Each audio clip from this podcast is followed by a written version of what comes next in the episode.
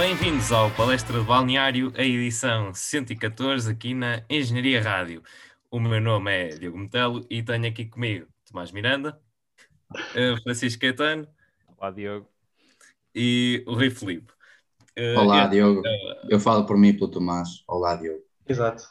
Obrigadíssimo. Este é o painel uh, do costume, mas temos aqui também hoje um convidado especial, André Teixeira, que é atualmente coordenador uh, da, técnico da Dragon Force. Bem-vindo ao Palestra do Balneário. Bom dia a todos, obrigado pelo convite.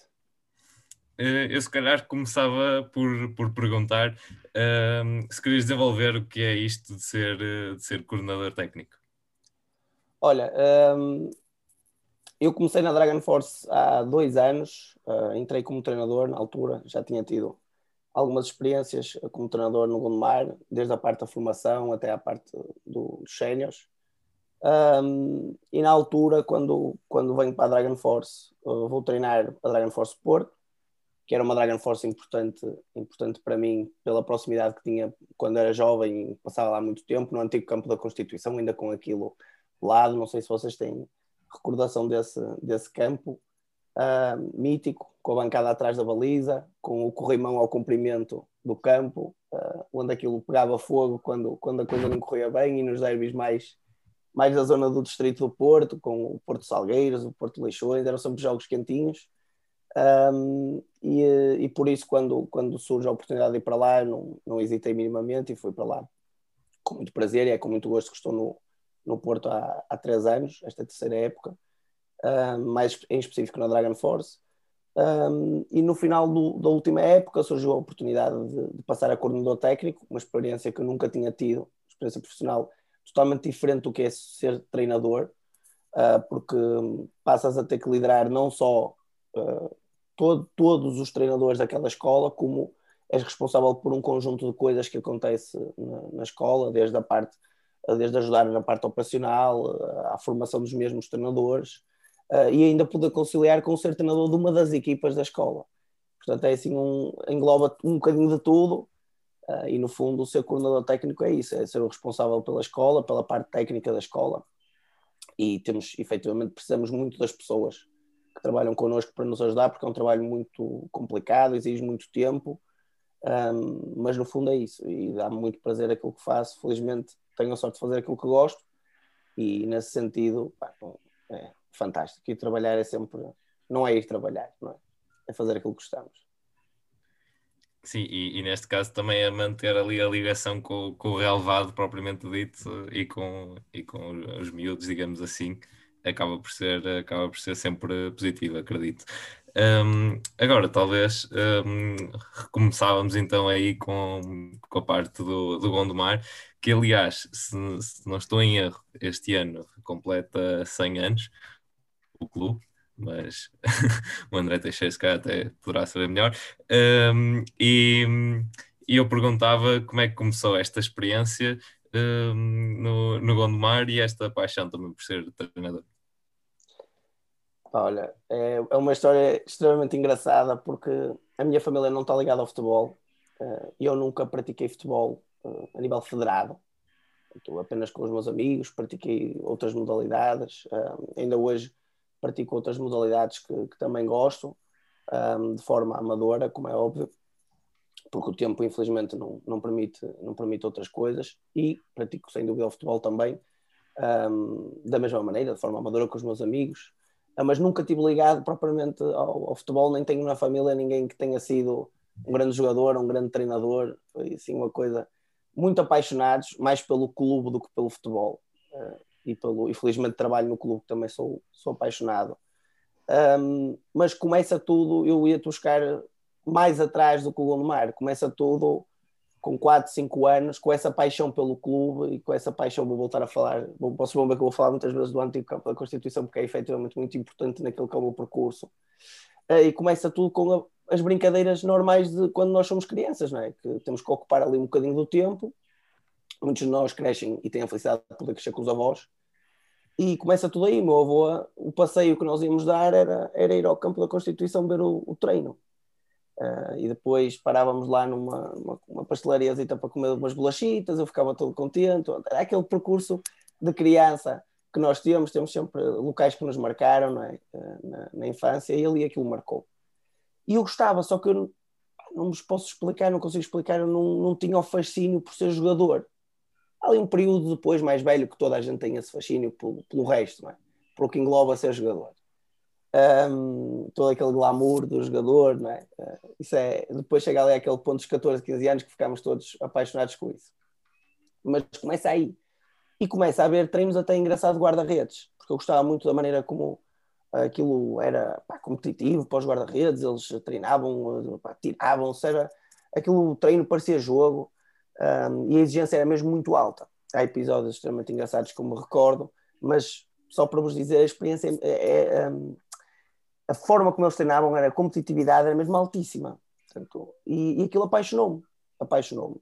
E passado uns anos começo a desenvolver uh, no ensino secundário, começo a pensar o que é que quero ser, uh, pensei logo em estar ligado ao desporto, pensei uh, para não gosto de estar fechado, não, não, não tinha perfil para ter um, um trabalho um, pá, de secretária, com todo respeito por quem tenho, e eu, eu não tinha perfil para isso, e acho que é muito exigente também.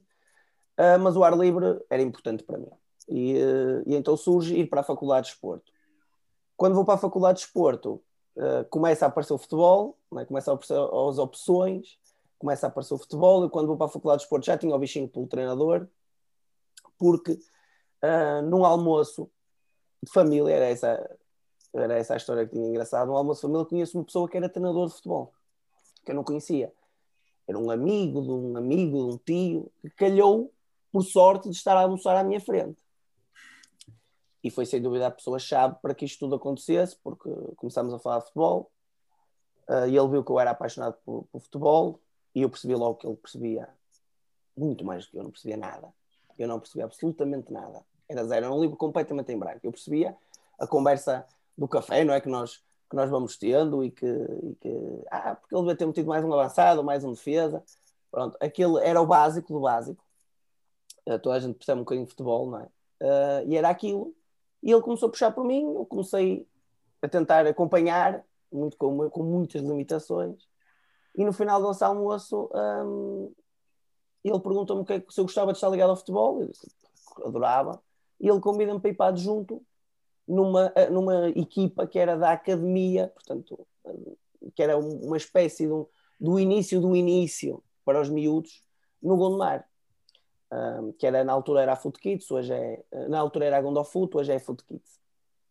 E foi com, com muito gosto que fui, fui trabalhar com ele, aquele meio ano, uh, depois uh, ele passa para treinador da competição, portanto no Gondomar convidaram-no para passar para a competição, para o Sub-10, uh, ele convida-me para acompanhá-lo para adjunto, e aí começa o percurso com ele, vou para o Sub-10 com ele, no ano a seguir vou, para o Sub-11 com ele, e no ano a seguir ele sai.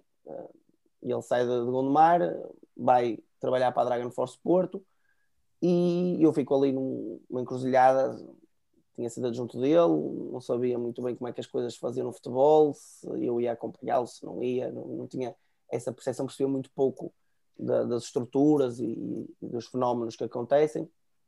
E pronto, e por casualidade surge o convite do, da coordenação do mapa para eu continuar lá e eu aceitei.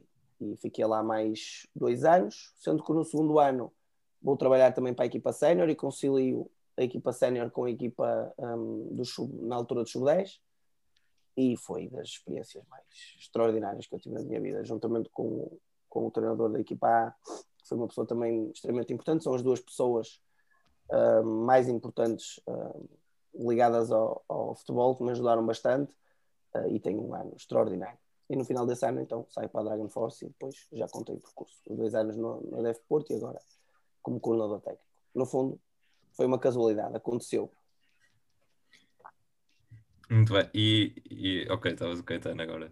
Sim, sim, eu já agora queria confirmar que o Diogo tem razão. Sim, o Gondomar fez 100 anos dia 1 de maio. Portanto, acabou, acabou mesmo agora de fazer.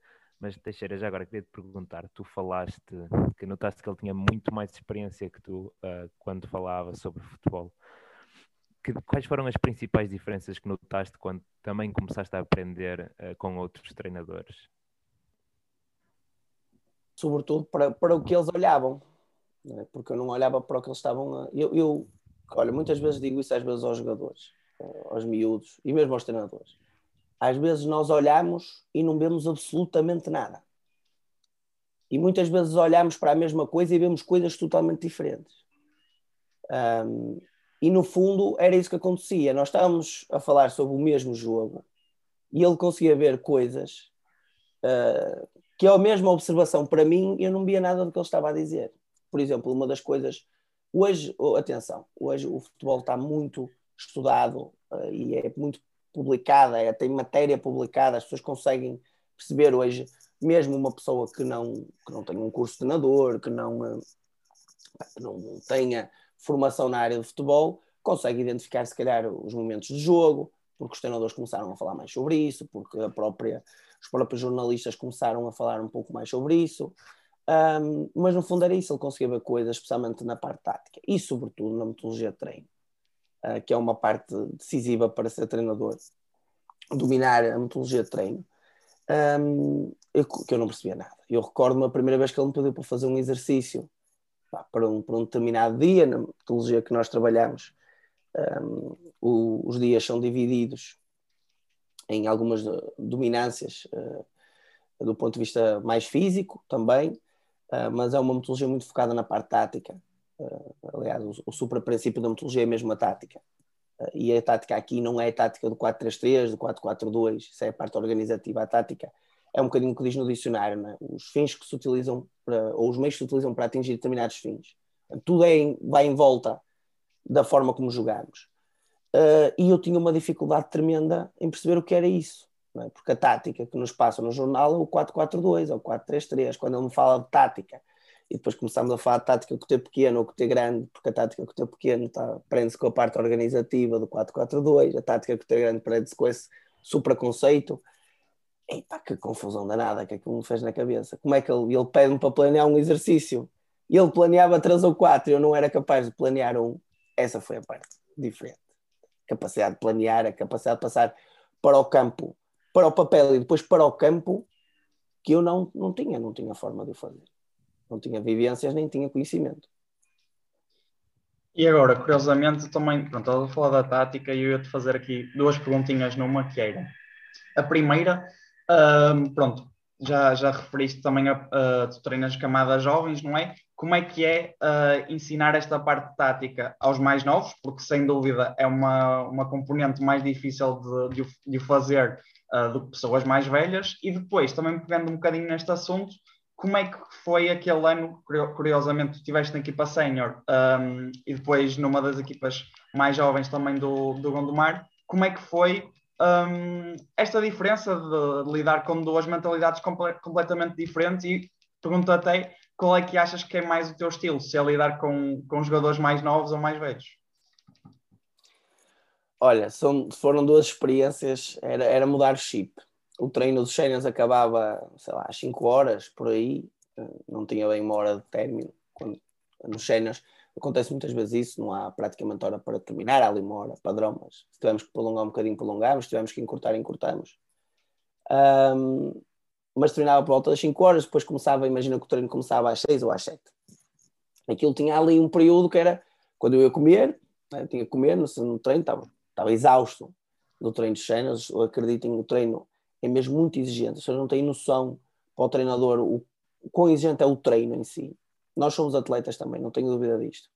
Uh, pela ginástica mental que temos que ter e o esforço psicológico é tremendo, mas também pelo esforço físico, porque às vezes o adjunto ah, tem que ir, tem que estar a, ah, isto são coisinhas que não interessam para nada, mas o adjunto aqui buscar bolas às vezes faz ali uns quilómetros valentes e uh, para o, principal não se desgastar um, a ter que fazer isso, não é?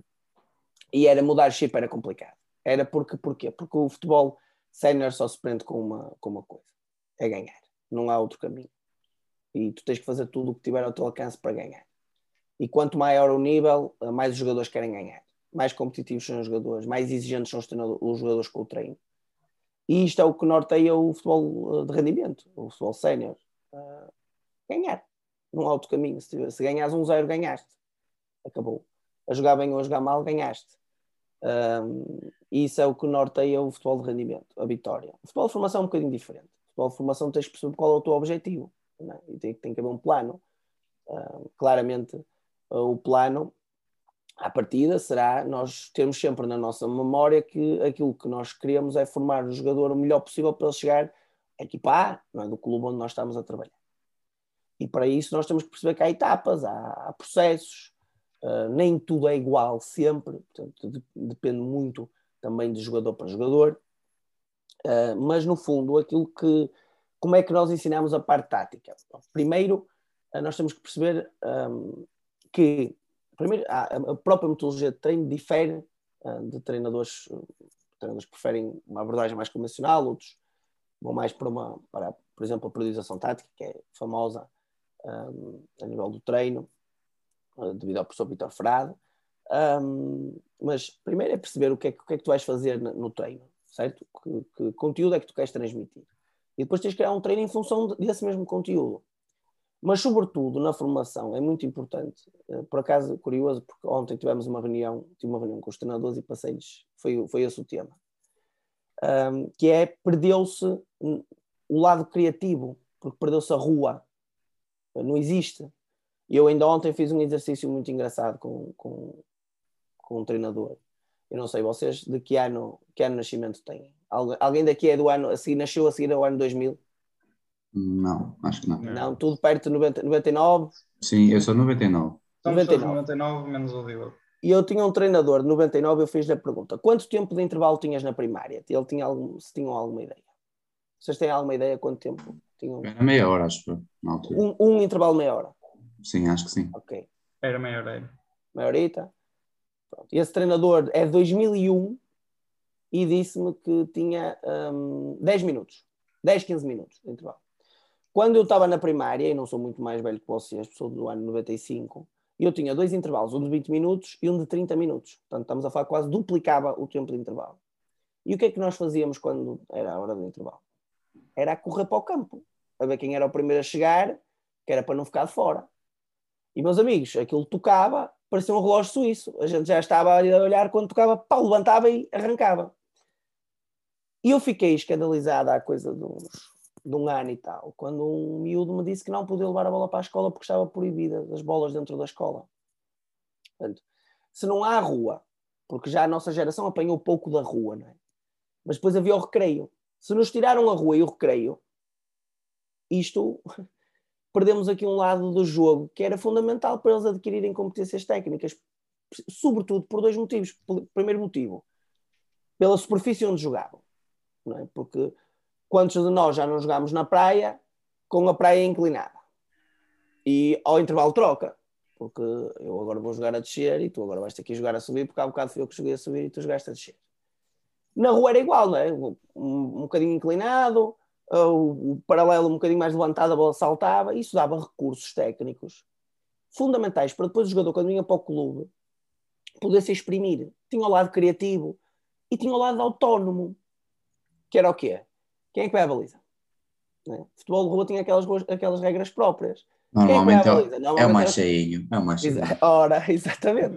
E, e todo o, o, o, repara, toda a mecânica do aquele jogo de rua era assim: pá, tu és rápido, vais para ali, tu és, uh, rematas bem, vais para a frente, tu defendes bem, vais para trás.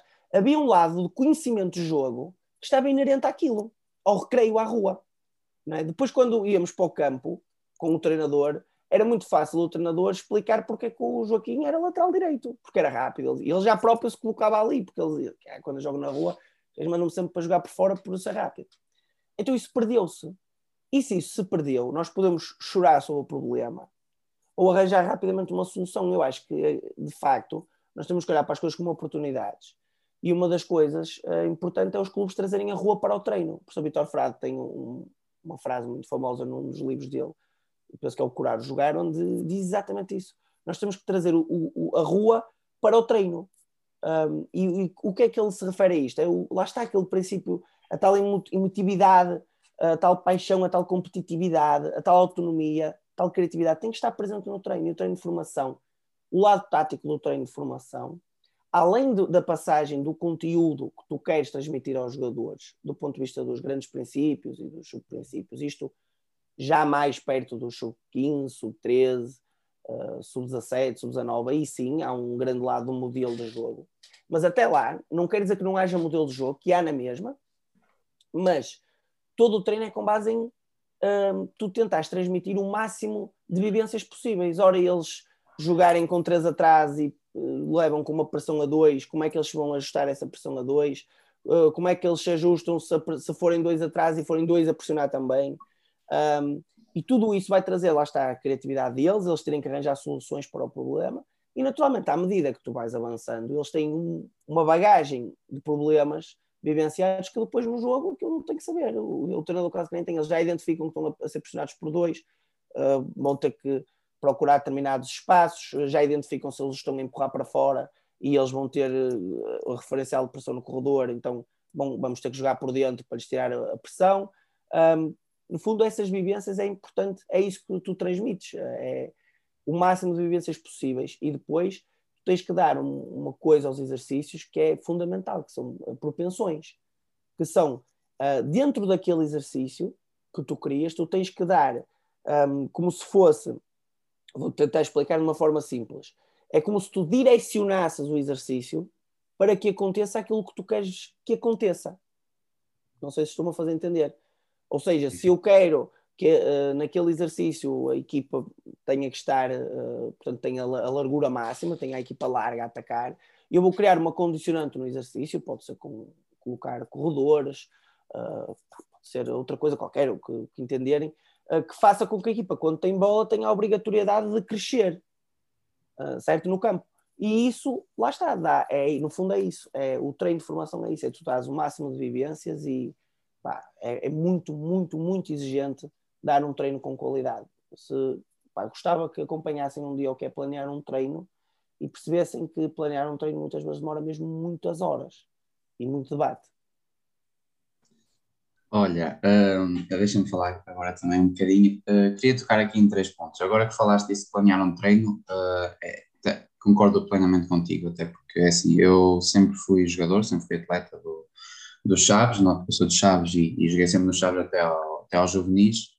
Depois passei para o clube da minha terra, que é um clube amador, que pronto, já, no Chaves já começava a entrar muito jogador fora, muito, pronto, eu entretanto passei para o clube da minha terra, porque era o meu pai o, o presidente, e é, e a dada altura uh, o treinador, sabes que nos clubes amadores não é preciso treino, não é preciso ter curso, não é preciso ter nada, é? E na altura o treinador decidiu ir embora e quem é que, quem é que assumiu? Fui eu, com 18, 19 anos, não é? E, e eu sempre quis ser treinador. E na altura lembro-me que eu achava, eu ia aos jogos de casa, não é? E era, era o mesmo que estavas a dizer, era, porque é que não jogam em 4-3-3, porque é que não sei o quê, é... Pá, e mesmo num clube amador, foi, é extremamente difícil realmente planear treinos, claro que eu não fazia exercícios muito complexos, fazia aquilo que estava habituado que os meus ministros me fizessem, não é? Mas é, é, realmente mais do que aquilo que as pessoas estão habituadas a, a, ver de fora, não é? Que é só mudar a tática, que é só trocar um jogador aqui, trocar um jogador ali, é muito mais do que isso. Um, pronto, e realmente foi, foi muito complicado, mas foi uma experiência que eu gostei. Durou pai, alguns seis jogos ou sete, também estava a acabar a época, não é? Foi quando o treinador foi embora, mas foi uma experiência que eu gostei bastante e ainda conseguimos ir à final da taça, menos mal. Perdemos, mas pronto. Perdemos porque o treinador, neste caso eu, inventou e jogou com três defesas e a coisa correu mal, mas pronto.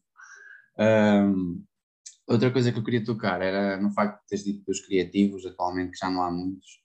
Um, eu recordo realmente o Pablo Aymar, que há tempos disse que, que, com 800, ele disse qualquer coisa como com 800 treinos automatizados é muito difícil haver criativos atualmente. E, e quem melhor do que se calhar Pablo Aymar para dizer isto, não é? Porque se calhar se, nos, fizermos um processo de, de memória, de, de, nos recordarmos, se calhar é dos últimos grandes 10 criativos que temos, não é? E eu queria te perguntar se não sentes que atualmente, que é uma questão que acho que se debate muito atualmente no futebol, que há muito falta desse, do número, do chamado número 10, não é? Atualmente não há um número 10 puro, muitas vezes nas equipas. E se sentes realmente que isso também é, é, é consequência realmente dessa falta de criatividade, se calhar no processo de formação, da, da falta de liberdade, porque eu lembro-me que na minha altura, quando nos metiam esses tais corredores, nós não gostávamos, não é? Queríamos era jogar, queríamos era fintar, queríamos poder ir para dentro, é? E, e, queria te perguntar se realmente sentes que essa falta de números 10 atualmente se prende realmente com a falta de, de liberdade, ao fim e ao cabo, por vezes, ou, ou isso. Rui, em primeiro lugar, vou desafiar a acabar a época noutro clube, pá, porque se só tiveste a oportunidade de fazer seis jogos, tens aí, tens aí, tens que tens que dar continuidade a isso. Pá. Eu quero, eu quero. Quero tirar o curso. final em seis jogos, tens é, que, tens é que tirar o curso. Quero, quero. Vou Não. acabar o meu curso. Tenho que tirar o curso de treinador, sem dúvida alguma. Não, não, não hesites, pá, não hesites. Ahm, então, olha, já tens uma coisa que é importante, que é a paixão, portanto, isso é meio caminho andado. Ahm, mas olha, a essa pergunta, isso é, eu hoje noto que é um tema muito falado, a questão da criatividade do, do número 10. Ahm, eu acho que não, não há uma razão só para que isso tenha acontecido. É um conjunto de fatores. Olha, um primeiro que eu acho que aconteceu foi que o futebol mudou muito. É? Futebol, eh, um, isso, quando estudas a história do futebol, por exemplo, percebes que as coisas foram evoluindo por determinados caminhos. Ah, houve um momento onde o futebol foi extremamente físico, eh, no fundo era, era melhor quem tinha mais capacidade física. Depois houve uma era onde era dos dribladores, não é? era onde apareceram aqueles mágicos todos e o futebol era extremamente técnico. Eu acho que hoje vivemos uma era, um, o futebol está muito tático, um, está muito todo o fenómeno um, e tudo o que está envolvido, especialmente a parte que nós vemos, a parte que é visível, que é a parte profissional. Um, e todos nós que estamos aqui, somos, amamos futebol, acompanhamos a Premier League, acompanhamos a Liga dos Campeões, acompanhamos mesmo a Primeira Liga Portuguesa, Espanhola, Italiana, onde está mesmo muito dinheiro envolvido e onde um, cada vez mais um, o jogo perdeu o lado mais puro e começou. Nós vemos, eu, eu tenho. Eu, eu, gosto daquele jogo um, aberto como espectador, como espectador, mas como treinador também não gosto, portanto, porque perco o controle do jogo. Portanto, eu acho que isso, esse lado mais tático, essa no fundo, essa pressão que existe que cada vez mais uh, tira ao jogo um, alguma criatividade e cada vez mais as equipas. Porque eu vou dar este exemplo: tu jogaste. Se o teu treinador te pedir para quando não tens bola, tu estás a pressionar uh, como um louco os centrais deles para o central não conseguir jogar, tu depois onde é que tens o lado criativo? Tu estás completamente desgastado porque estiveste a pressionar os centrais como um doido durante 30 minutos e depois a tua equipa tem bola durante 5 minutos e pedem-te para o teu lado criativo dizer logo, amigo, não consigo, não consigo, eu estou exausto. Portanto, é, no fundo é isso, não é? E esse, nós temos que perceber que isto é a história do cobertor, se, se tapamos os pés, destapamos a cabeça, e se tapamos a cabeça, destapamos os pés. Portanto, e acho que esse lado é o fundamental para esta ausência do número 10. Um, por outro lado, também, a essência da posição 10 Uh, que eu acho que não se perdeu, alterou-se. Portanto, havia muito o culto do 10 ser o jogador do meio campo que era responsável quase por ser o maestro da equipa. Né? Ele vinha pegar a bola muitas vezes à beira dos centrais, disposicionava-se. Hoje, a posição 10 é uma posição mais de um jogo mais entre linhas, um jogo mais uh, onde se aguarda um pouco pela, pela, pelo desenvolver da jogada por parte dos restantes jogadores e aí no momento em que a bola entra naquele jogador é um momento até de aceleração, Portanto, não, não é aquele jogador clássico que vinha, pegava e rompia. Uh, portanto, hoje o 10, até porque depois do ponto de vista defensivo, uh, cada vez mais as equipas têm capacidade de jogar no meio e há muitas, muitas equipas que com a utilização do pivô, por exemplo, à, à frente da linha dos defesas, obriga o 10 a ter um trabalho defensivo diferente. E mesmo quando não joga com pivô, muitas vezes os treinadores optam por subir o 10 para a zona do avançado e pressionar em 4-4-2. Portanto, tudo, todas essas nuances, acho que estamos a falar de tática, tiram um bocadinho depois a capacidade do 10 ser criativo. Agora, que há um lado da formação que tem que olhar para isso e perceber que, não digo que seja a culpada, porque atenção, nós temos jogadores com um talento tremendo neste momento em Portugal. Eu já não me lembrava de ver tanto jogador com tanto talento. Uh, nós fomos fazer o 11 da Seleção Nacional eu garanto que não vamos concordar em todos. E eu sei que há 5 ou 6 anos nós concordávamos. Aliás, a nossa dificuldade era saber quem é que a gente lá metia. Exatamente, é? principalmente, no, principalmente no, no, ataque. Não é? No é, ponta de lança?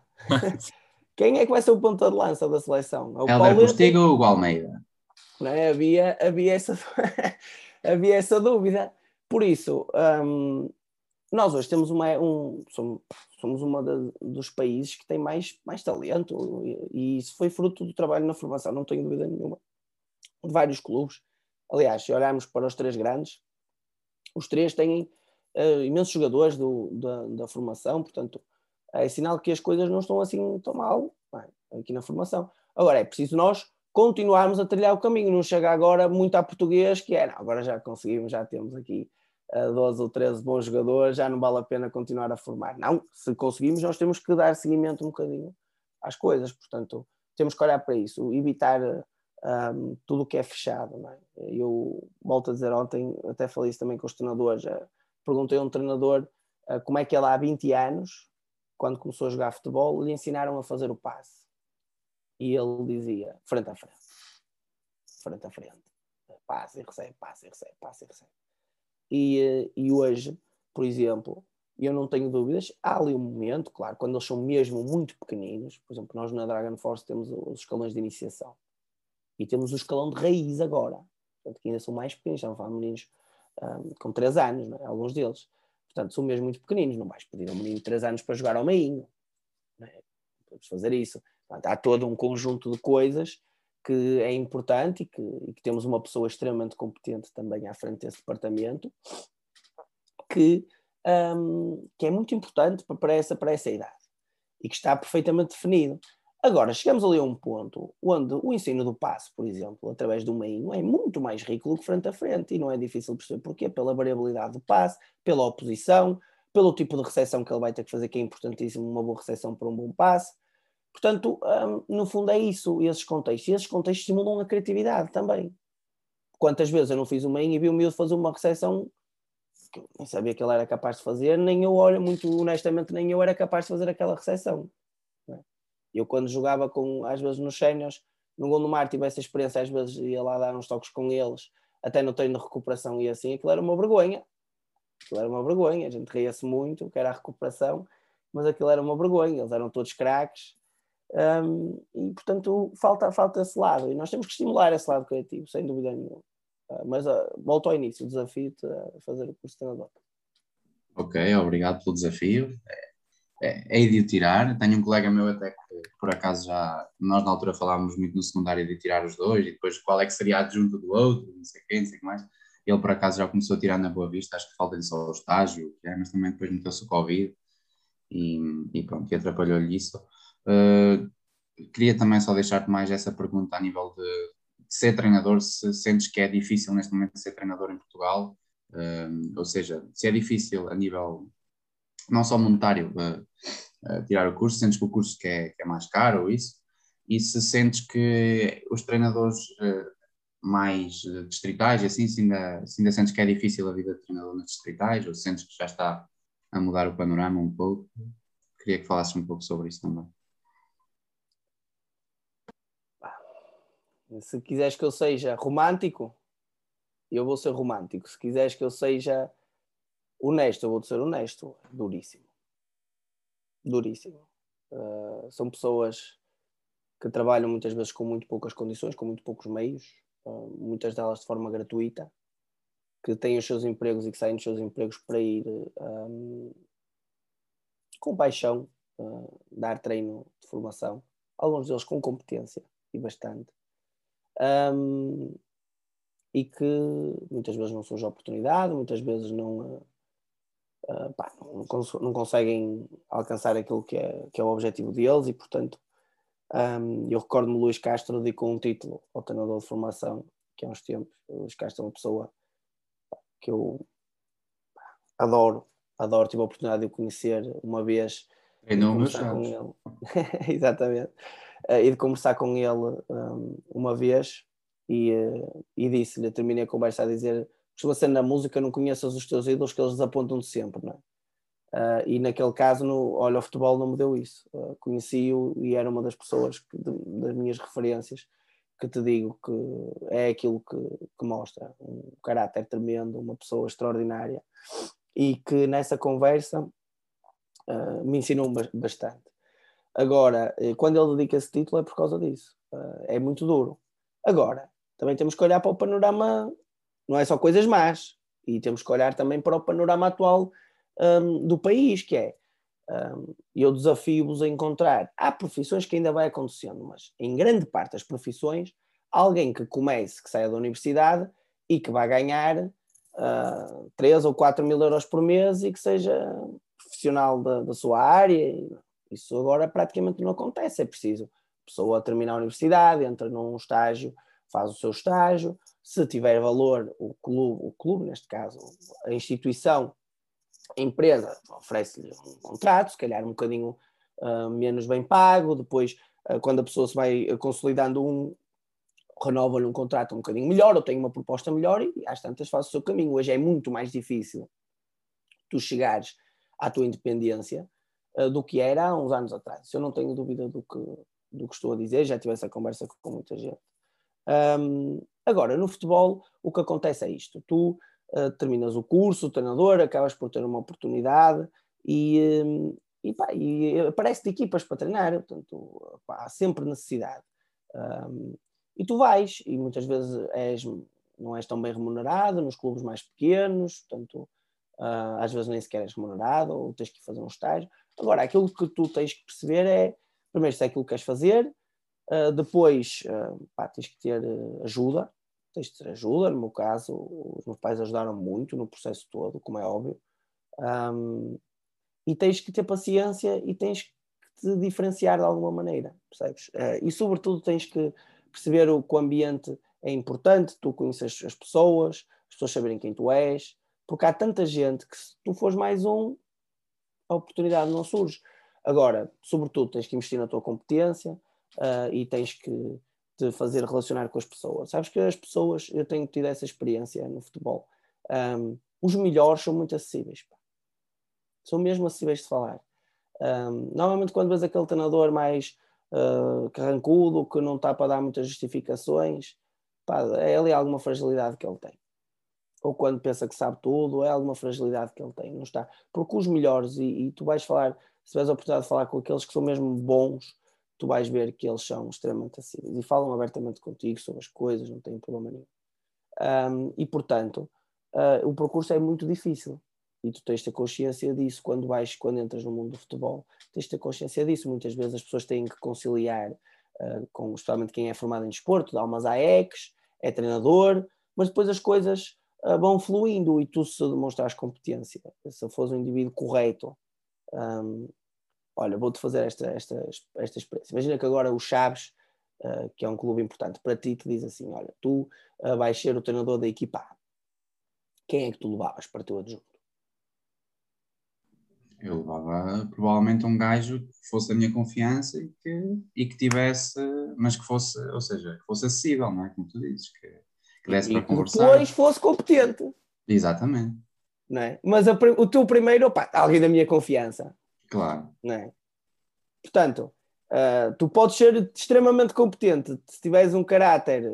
Pá, se não tivéssemos aqui, se estivéssemos a falar uma conversa de café, eu dizia-te a palavra certa, mas se tiveres um mau caráter, uh, tu não tens chance nenhuma, porque tu, no, eu acho que isto é na vida. Tu, para cresceres, tu precisas das outras pessoas. Né? E um dia, para tu também cresceres, vais precisar das outras pessoas. Eu só sou um coordenador um, com sucesso se os meus treinadores um, me ajudarem, se estiverem comigo. Se, só serei um treinador de sucesso se os meus jogadores estiverem comigo. Não é? E muitas vezes nós esquecemos disso, achamos que a posição de treinador é muito solitária, é verdade, muitas vezes vais sozinho no carro a pensar o que é que podias ter feito, mas nós temos que perceber que não é assim tão solitária quanto isso. Nós precisamos das pessoas, precisamos de uma equipa técnica forte que esteja connosco e muitas vezes temos que formar a nossa própria equipa técnica, às nossas ideias. Eles perceberem o que é que nós queremos, porque ninguém nasce competente, não. Ponto final.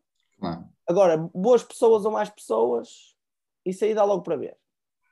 Por isso, no fundo, é isso. É muito difícil o caminho, mas aparece, as, as oportunidades aparecem. As pessoas têm que se manter tranquilas, esperar pelo seu momento e agarrar as oportunidades. Às vezes também não as conseguimos agarrar, mas tentar agarrar.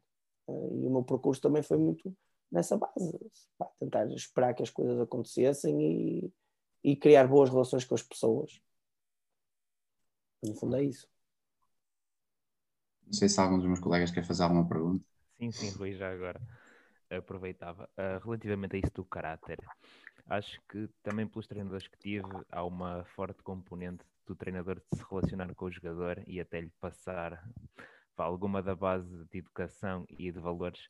Eu lembro-me que no meu primeiro treino discuti com o meu treinador, eu era pequeno, e a bola saiu e ele disse que era para outra equipa. Eu comecei a berrar, ele disse não, é para outra equipa. Eu não, não, é para mim. E ele disse: se eu tivesse um cartão amarelo, eu dava-te. E pronto, eu virei costas muito chateado. E, e, acho que foi uma das coisas que também me ajudou bastante. Foi ao longo de tantos treinos a levar na cabeça, acalmou um bocado essa, essa parte. Não sei até que ponto é que achas que isso é também uma das partes essenciais, a relação do treinador com o jogador. Oh, oh, Francisco, sabe uma coisa engraçada? Eu, eu vim para aqui quando me convidaram, eu pensei assim: bem, vamos falar muito de futebol. Um, e se calhar quem estiver a ouvir vai dizer assim: eles não estão a falar futebol. E nós estamos a falar muito, muito de futebol. E as pessoas têm que ter essa noção. Que é o ser treinador não é só a parte tática, não é só a parte um, de montar o treino. Há um lado, uh, e esse lado que tu falas, que muitas vezes é traduzido na empatia, no carisma, é importantíssimo. Uh, quem são os líderes que te marcaram né, na tua, na, no teu percurso? Provavelmente os mais carismáticos, os mais empáticos. Um, e eu tive experiências com líderes que, uh, noutras modalidades, por exemplo, não me punham a jogar uh, e eu adorava aquelas pessoas. Mas, mas eu não jogo, eu agora penso assim, como é que é possível? Às vezes não punham, às vezes punham-me a jogar e eu não gostava deles. E houve outros que não me puseram a jogar e eu adorava-os. É? Ou que me castigaram fortemente e, e, hum, e eu gostava deles na mesma. Porquê? Pelo carisma. Porque eu percebi, porque eu aprendi que eles estavam a fazer aquilo para eu crescer. Por isso, isso que tu disseste é importantíssimo. O treinador de formação e mesmo o treinador sénior tem uh, que chegar a, aos miúdos ou aos adultos da maneira que conseguir. Um, e, e, há um lado carismático que é muito importante tu, tu desenvolveste. A figura tem que ser uma figura que marque presença, não pode ser uh, uma figura que não tem impacto nenhum, isso não tem. Um, tem que te gerar, sobretudo, um, desconforto. Desconforto sentimental, não no mau sentido. Tem que te criar o frio na barriga, estás a perceber? É, é, é um desconforto permanente a pessoa, aquela pessoa ali, porque ela é exigente contigo, mas ela é carinhosa, ela dá-te o abraço quando fazes bem, mas ela vai-te cobrar se te fizeres mal. E um, leva-te, tu vais naquilo, tu vais com ele, e ele se te mandar uh, é para ali, tu vais com ele. E isto é muito difícil, isto só consegues se, se conseguir chegar às pessoas, até porque isso já, já está mais do que estudado, há literatura que chega sobre isso. Uh, nós sabemos que só aprendíamos se estivermos emotivamente ligados ao que estamos a aprender. Portanto, tem que se despertar uma emoção para haver aprendizagem. E o líder, como treinador, tem que ter esse dever de despertar muitas vezes também essa emoção no jogador para ele uh, aprender o conteúdo que ele quer transmitir. E isso é o tal lado carismático que tu falas, é? que é importantíssimo. Eu agora também, pronto, vou interromper rapidamente, só para também dar um exemplo. Um, pronto, para também comprovar um bocadinho o que o Teixeira estava a dizer, e muito bem, Uh, eu, como atleta também de outras modalidades, eu posso dar um exemplo um, do quão é importante os, os treinadores serem carismáticos e empáticos com, com os atletas, e eu posso muito bem dizer que das memórias mais fortes que eu tenho um, enquanto atleta é, por exemplo, um dos meus treinadores estar-me a tirar cones para cima de mim para eu fazer as coisas direito.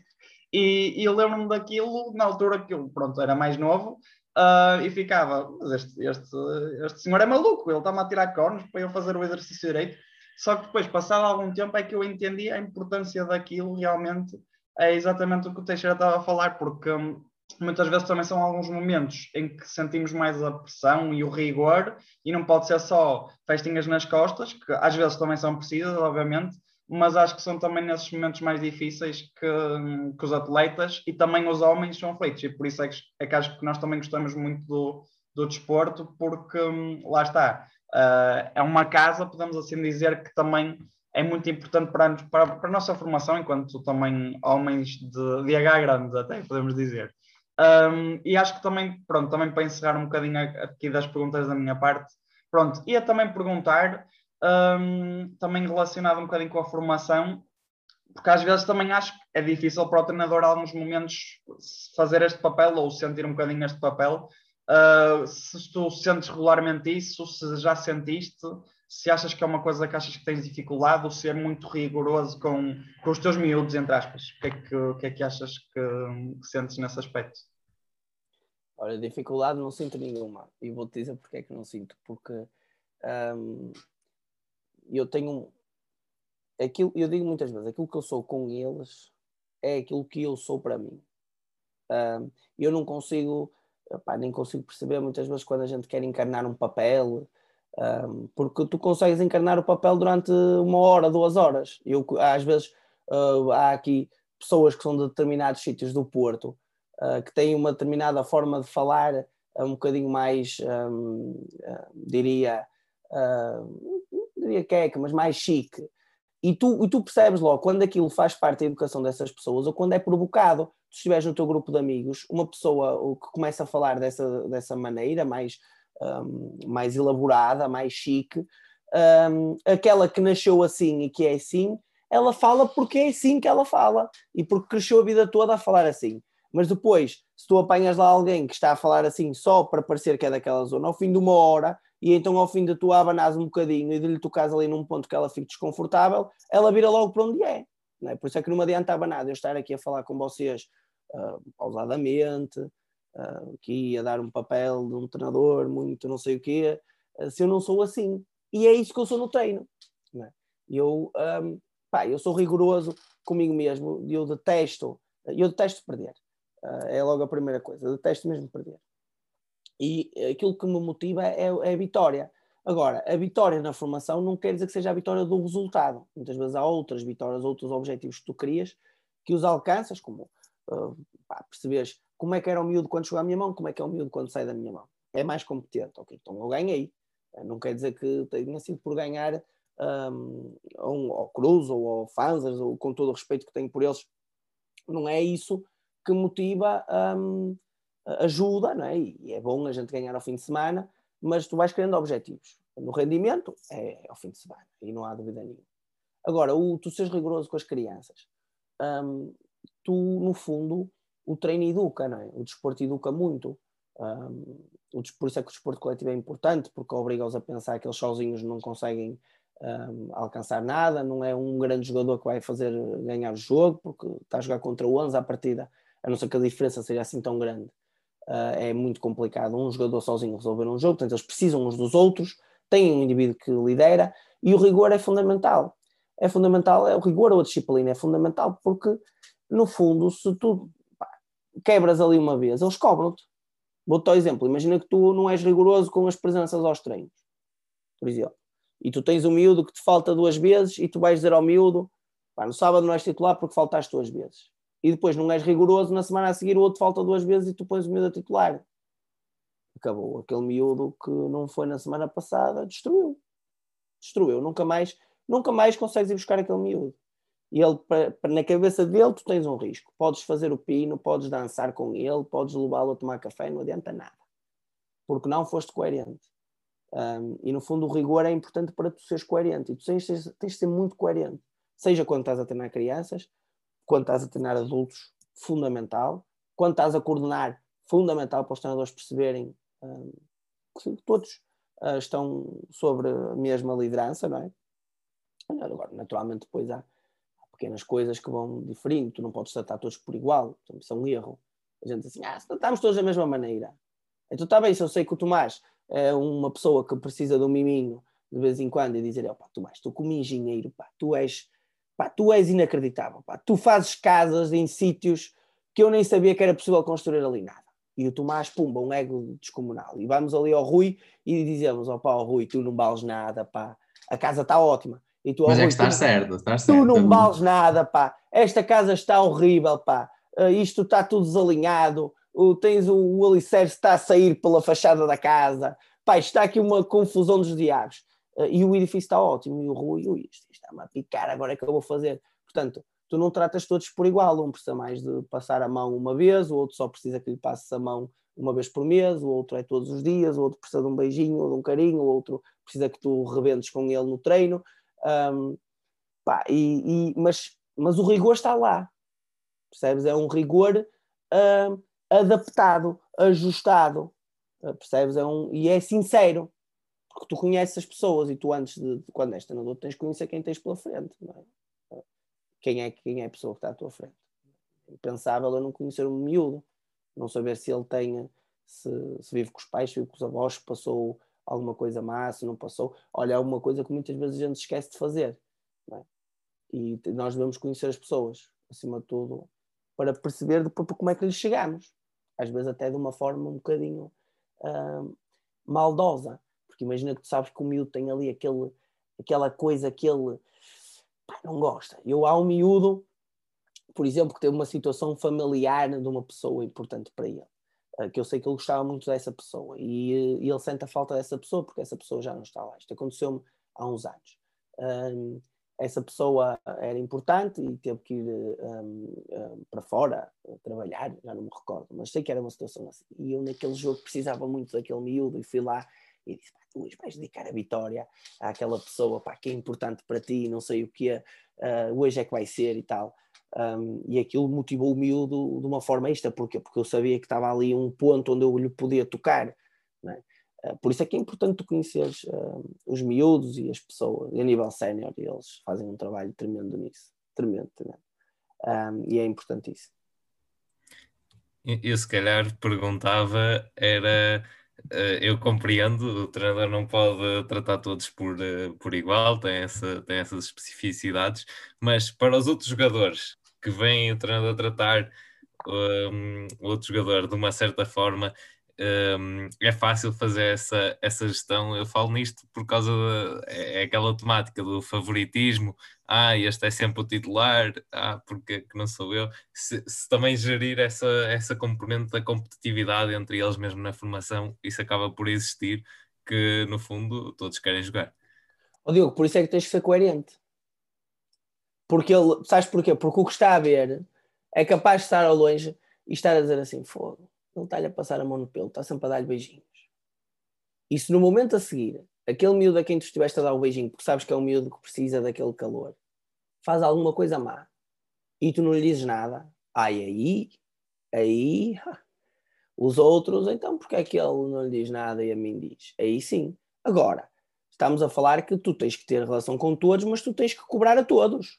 E eles todos sabem que um, vão ter o, o Mister mais uh, impecável com eles e mais pá, afetuoso, ainda para mais eu sou uma pessoa que, uh, e agora com o Covid, isto destruiu-me em parte, porque pá, sou uma pessoa que gosto do abraço, gosto do contacto com as pessoas, gosto do sorriso, adoro o desconstruir o sorriso, fazer uma piada e a pessoa, aquela coisa dele passar de assim para assim, um, é incrível. E o humor, por exemplo, no treino é decisivo para quebrar pressão, no momento em que já estão pressionados nos cenas, por exemplo, vamos jogar um, uma subida de divisão, ou como nós estivemos perto de, de lutar pela fase subida, um, e aquilo está uma pressão medonha no treino, e tu dás ali uma piada e pumba, quebraste o ritmo todo da pressão e eles se descomprimiram. É importantíssimo. Por isso, uh, é muito importante quando nós uh, depois uh, vamos cobrar, um, pá, tu tens que cobrar da mesma maneira. Agora, uh, da mesma maneira, com a mesma coerência, mas a forma como vais cobrar é que às vezes não precisa de ser a mesma, não é? Agora, eles têm que sentir que tu cobraste. Senão dizem, ah, aquele ninguém lhe diz nada. É um menino bonito, é o preferido, é o que joga sempre. É? Isso acontece muitas vezes. Um, pensarem assim, mas se tu fores coerente desde o primeiro ao último treino, um, eles percebem que cada um precisa de coisas diferentes, mas que as regras são iguais para todos, isso não pode haver dúvida nenhuma. E, e agora uma, uma, pergunta que pode ser assim um bocadinho mais injusta, uh, que, um, que é, é mais fácil cobrar ou, ou quem está, os jogadores que estão a treinar na, na Dragon Force estão mais, uh, digamos assim, aptos a, a, serem cobrados porque há mais essa exigência, digamos assim, de, de ganhar do que aquilo que acontece, por exemplo, no, no Gondomar. Pergunto se sentiste essa diferença ou se o caráter de, das pessoas é independente, é independente do sítio onde estão. Uh, não sei se, se, esta pergunta faz muito, muito sentido. Faz, faz, faz, porque às vezes nós temos uma coisa que eu digo às vezes aos treinadores que é a síndrome do símbolo que é se eu tiver com o símbolo do Porto ao peito, Eu comporto-me de uma determinada maneira. Se eu tiver com o símbolo do Gondomar, o São Pedro da Cova, comporto-me de outra maneira. E aí é que está o erro. Um, tu és exigente com eles e cobras, e, e eu faço exatamente, um, ou tenho exatamente uma postura de cobrança, agora um bocadinho mais maturada, porque eu comecei para que agora as coisas são diferentes, não é? Mas nessa altura uh, eu também cobrava muito em Gondomar e, era, e não havia. Pá, era aqueles dois, era, tinha a regra na mesma, quem faltasse a um treino tinha, já sabia que estava ali na corda bamba para ser titular ou não, quem faltasse a dois uh, já sabia que não ia ser titular de certeza, e quem faltasse a três já sabia que não ia ao jogo, podia ir ao jogo, mas ia estar na bancada a bater palmas apenas. Um, havia, e isso era coerente, e quando fui para a Dragon Force fiz exatamente a mesma coisa. É? Agora, depois a forma como o público aceita é que é um bocadinho diferente. Alguns continuam a chegar atrasados e não têm aquele compromisso, mas tu próprio vais educando e arranjas estratégias para isso. Queres ver? Imagina que tu um, tens um grupo de, de engenharia e estão a fazer uma casa e marcam contigo às 10 da manhã e tu chegas lá às 10 e 5 e os gajos já estão a fazer a casa tu, e cara, devia ter chegado mais cedo, porque já a fazer. Já não vou, já não vou perceber como é que eles fizeram. Um, no dia a seguir tu não estás lá às 10 e 5 certeza, estás lá às 10 menos 5, que é para, para ver como é que a coisa é feita. E, e nós temos essas estratégias uh, também no treino, muitas vezes começar o treino à hora, uh, olha, como ainda aqui há pouco tempo aconteceu isso, com estas situações do Covid e com as regras que a associação vai colocando, eles tiveram que ser testados e mais não sei o que, a coisa atrasou ali um bocadinho o início do treino. E eu queria falar com eles. Eh, era um o treino começava às 7 e um quarto. Eu queria falar com eles e só estavam 75% da equipa, imagina. E eu queria falar, e eu queria falar, é importante para todos.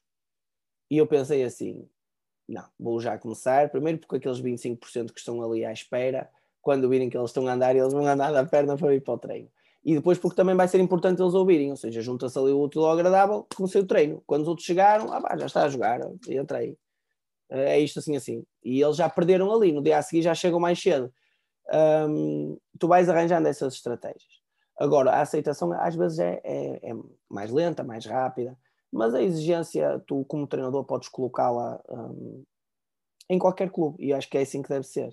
Uh, mas também deve ser muito suportado por quem a dirige, é? o coordenador de formação desse clube, tem que dar apoio nesse sentido, porque às vezes depois uh, podes levar com outro comentário mais infeliz e assim, e tens que estar bem protegido pela, pela tua estrutura. E no fundo, uh, se, se, se tiveres, e felizmente nunca me aconteceu, até porque a coerência foi sempre, seja o melhor jogador ou o pior, esteve lá sempre, uh, penso eu, é? penso eu, pelo menos na minha consciência, fui sempre o máximo de coerente possível um, nunca, nunca aconteceu, um, pelo contrário, aconteceu às vezes uh, eu ter sido coerente demais e naquele jogo tinha-me dado jeito de não ser assim tão coerente.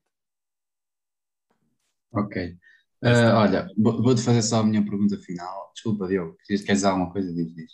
Não, não, ia, ia dizer isso, é que depois a coerência às vezes retira o melhor jogador da equipa para, para jogos importantes, se calhar.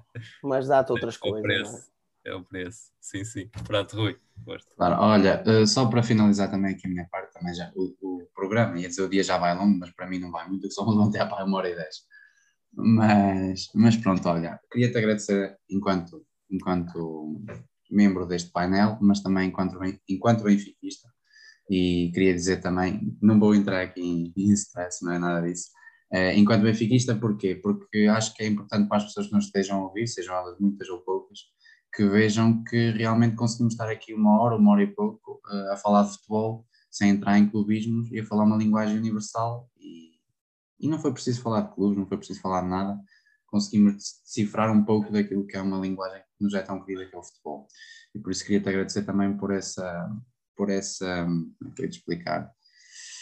Um, ai, agora está por, esta, por esta palestra de balneário? Do... Não, exatamente, mas não era isso que eu queria dizer, era pela pela fa facilidade que nos, nos deste para chegar a ti, também foi, foi algo incrível da tua parte. E queria só falar de um tema que realmente também me diz alguma coisa, que é a parte do humor no futebol.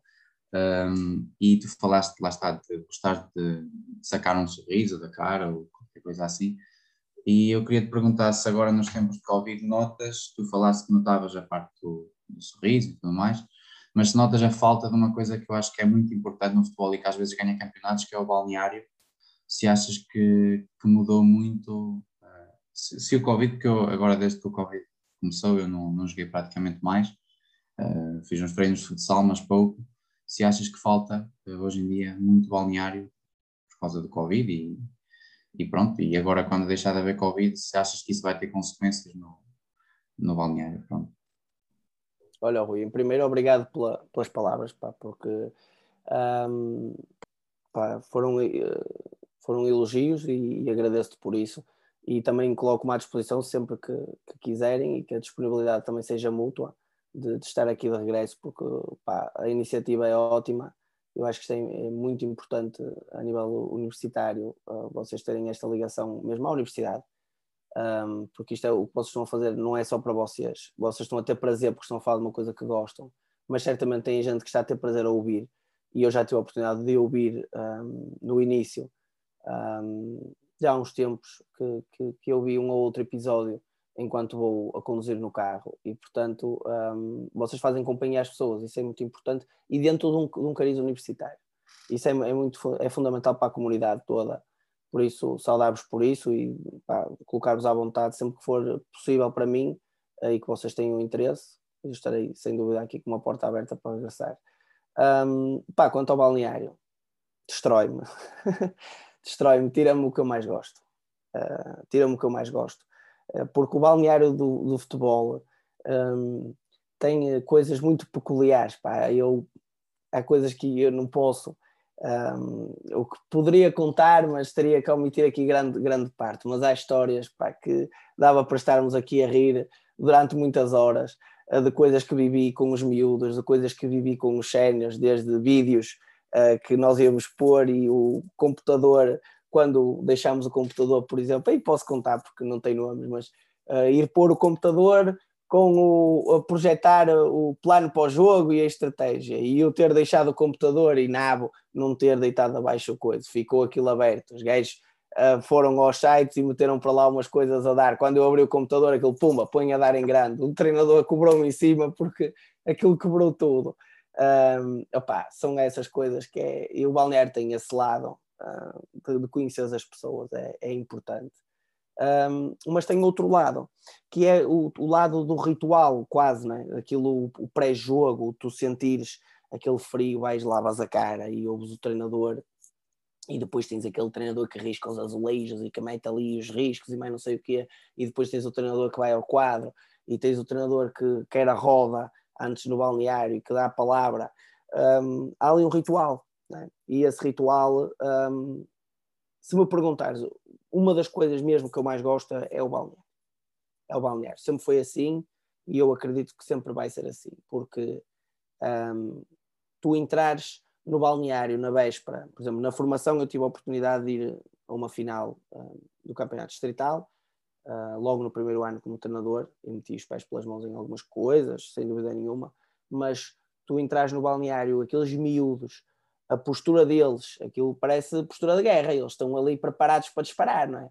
E tu controlas as tuas emoções, saberes o que é que vais dizer, como vais dizer, um, depois toda a tua preparação, uh, que é fundamental para perceberes as coisas, por exemplo, um, a PNL, não é? que hoje está muito na moda na parte do coaching e mais não sei o quê, há indivíduos que estão, uh, falam sobre fotografias e se o casal vive uh, gosta muito um do outro ou não, pela forma das mãos e mais não sei o quê, mas isso uh, tem influências também no futebol. Se eu perceber um bocadinho disso, por exemplo, eu consigo decifrar posturas, uh, aquele jogador está com mais receio do jogo do que o outro, aquele jogador está com muita vontade de jogar, o outro está um bocado com sono, um, e isso é fundamental. O balneário tira-te isso. E a máscara tira-te isso. A máscara tira-te isso. A máscara tira-te um, a emoção a emoção. Os olhos transmitem muito, mas uh, falta isso. Uh, e quando o Covid terminar, terminar não termina, mas quando estiver mesmo controlado e, e nós a, a, normalidade regressar, o balneário é inevitável que regresse. Portanto, ninguém vai conseguir tirar esse lado ao futebol porque esse lado é importante. Uh, há coisas, pá, outro ritual engraçado que te posso contar, por exemplo, na minha equipa do ano, do ano anterior, na formação, eles, nós fomos para um torneio para o Algarve e estivemos lá sete dias. Um, e surgiu, o torneio era espetacular, foi uma experiência, pá, foi das melhores experiências da minha vida. E o, o, o próprio organizador do torneio oferecia-te uma pulseira para tu ir a um parque aquático num dos dias do torneio. E nós estávamos a lanchar e ao miúdo começa a cantar uma música uh, pá, muito engraçada. É que eu não vou reproduzir, mas era mesmo muito engraçado. Pronto, e aquilo ficou. Opa, e, nós, eles cantaram aquela música naquele jogo e nós, naquele, naquele dia, e nós no jogo a seguir passámos e eliminámos uma equipa que à partida não era fácil eliminar. Depois no dia a seguir foi a música fez eliminar e ficou a música. E ficou a música, e no ano a seguir ficou a música. Então todos os jogos nós tínhamos que sair do balneário antes do jogo e eles juntavam-se e cantavam aquela música. E aquilo era um ambiente. Nós trabalhámos com psicóloga na equipa e a psicóloga, a primeira vez que ouviu aquilo, ficou assim: o que é isto? o que é isto que eles estão a dizer? Eu, deixa estar, eu, eu pá, deixa estar, é o momento deles. E eles tinham essa liberdade, essa, essa forma de se expressar e abraçavam-se. Um, eu nunca vi, por exemplo, mas tu sentes que eles estavam abraçados, não sei explicar, tu sabes como é que a coisa está a ser feita. E só ouves a música. E uh, aquilo era espetacular. E esse lado do balneário, uh, infelizmente com o Covid, vai-se perder. Né? Os jogos, uh, as palestras terão que ser, vocês vão ter que mudar o nome do podcast, vai ter que ser palestra de relevado. A palestra vai ter que ser no relevado. Há uma data de normas de segurança com a máscara que vão ter que ser cumpridas, né? mas era entre isso e, e não competir. É? E no fundo é preferível, se calhar, este ano termos isso e perdermos o balneário, que é muito importante hum, para nós, treinadores, e para eles se conhecerem e se relacionarem. Perdermos um bocadinho isso em função da competição. Mas vai voltar, não tenho dúvida nenhuma. A nível sénior nunca se perdeu, não é? mas na formação perdeu-se e é importante na formação balneário. Pronto, olha, um, resta-me também agradecer como, como ao Rui e pronto, desde já também, pronto, para quem não sabe, um, os nossos ouvintes certamente não saberão, mas eu já conheci o Teixeira um, antes daqui do, desta conversa e pronto, agradecer também, para além dos, dos agradecimentos mais cordiais, mais pessoalmente por teres aceitado o convite, acho que foi mesmo super enriquecedor para, para os cinco e, e para todas as pessoas também que, que estiveram a ouvir este tempo todo que hum, parece que foi muito, mas na verdade foi muito pouco, porque a conversa estava mesmo muito, muito boa e muito, muito enriquecedora e certamente hum, se, se quiseres lá estar a voltar, também temos a nossa porta aberta. Uh, falo também um bocadinho em nome do Diogo, mas que ele provavelmente vai dizer isso, mas também já da minha parte digo-te mesmo. E, e, pronto, também desejar-te também as, as melhores uh, felicidades também para a continuação da tua carreira que ainda ainda está curtinha, mas certamente que ainda vais dar muito que falar, por isso continua com essa paixão que te caracteriza e acho que é mesmo mais importante para conseguires atingir todos os teus objetivos e levar os teus jogadores também pronto, aos objetivos que tu os pretendes. Por isso agora passo também a, a palavra aqui ao Caetano, que ele também ainda não te agradeceu, e depois o Diogo encerrará. Sim, espero, espero poder-te receber um dia no estúdio para veres que nós temos microfones de qualidade, não, não, é, só, não é só isto. E que um dia já agora encontras aí o Rui num, num relevado, num derby qualquer.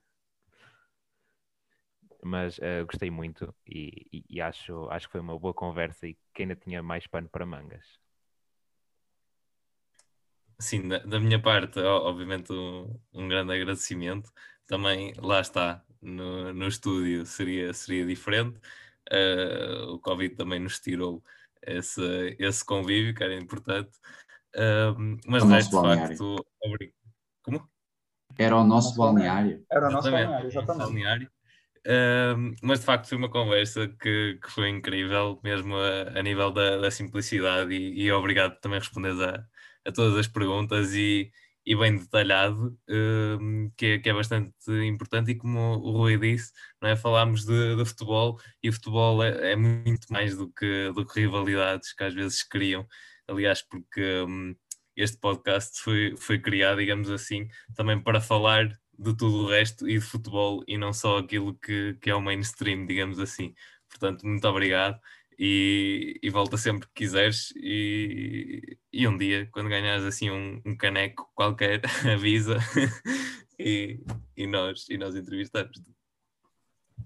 Não, eu, eu é que agradeço a todos, pá. como disse, parabéns, parabéns pela iniciativa, eh, já, já o fiz há pouco e não é, não é mais repetir, que é uma iniciativa extraordinária e tenho todo o gosto em ir ao vosso estúdio, estou curioso por, por conhecer esse estúdio.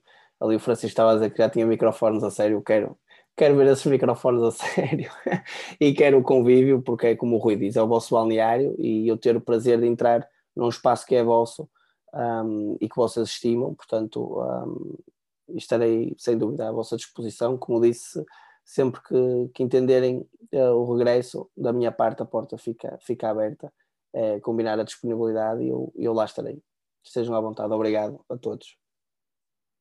Certo. Muito obrigado e, e, espero então que, que este programa especial também tenha sido bastante importante para os nossos ouvintes e despedimos-nos da forma habitual com um abraço para quem nos ouve aqui na Engenharia Rádio com o Palestra do